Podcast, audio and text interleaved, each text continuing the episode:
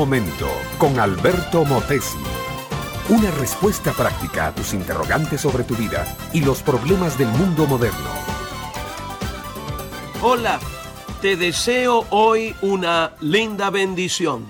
Que tengas todo el día un espíritu alegre, optimista y una renovada confianza en el valor de la vida.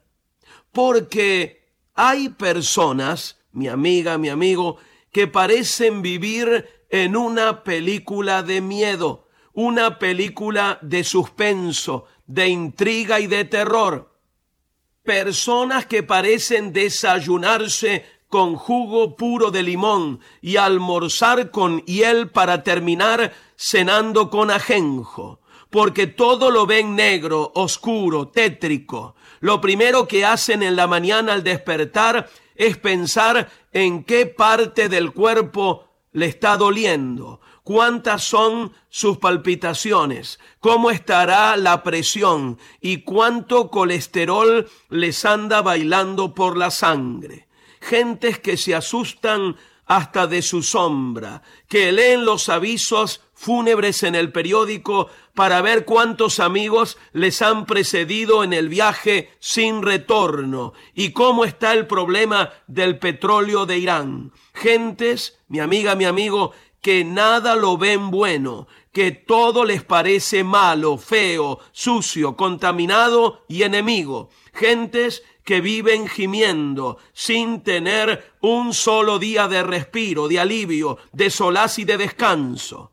Son los pesimistas, son los que se dejan ganar por los pensamientos negativos, por la desesperanza, por el temor y por la desconfianza.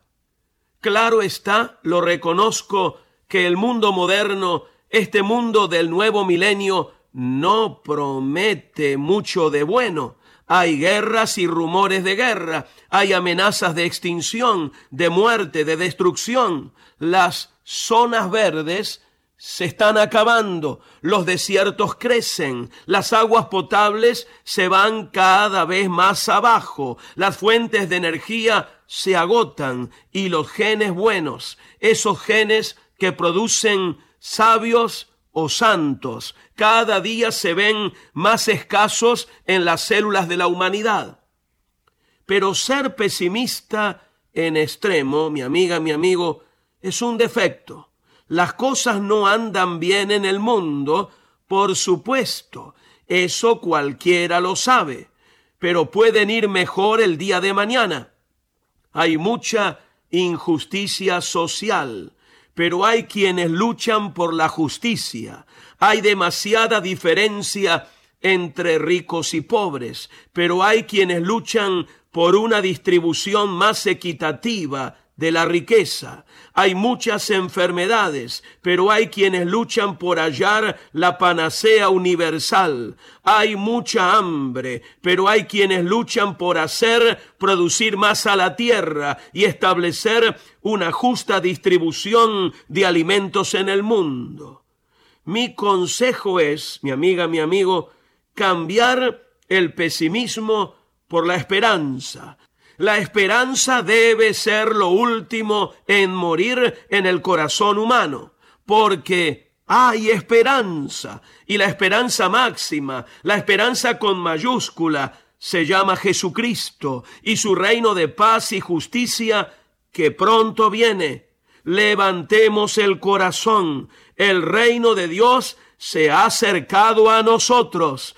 Vivamos este día con paz. Jesucristo es nuestra paz. Vivámoslo con alegría y con confianza. Él es la fuente de toda fortaleza.